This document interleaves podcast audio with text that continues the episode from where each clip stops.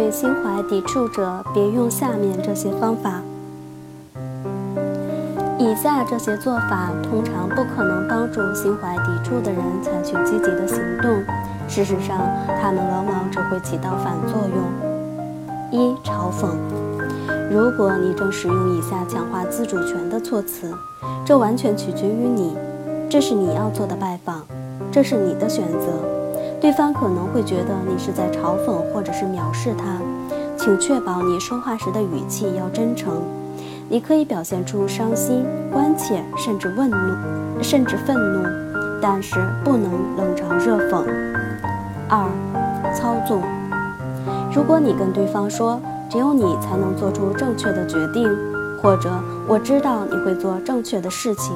你无疑是在暗示对方，你知道什么是正确的事情，你只不过是在等着他把握机会。这完全是走到了强化自主权的对立面。对方的抵触情绪越大，你这种话就越有可能产生事与愿违的结果。三，提出建议或者越俎代庖。心怀抵触，往往意着意味着对方担心承担责任，所以他会想方设法把责任推到你身上。如果你说你觉得接下来该做什么，他就会反对。从他的立场上来看，问题就这么解决了；从你的立场上来看，你又回到了最初的起点。所以你千万不要主动把责任揽上身。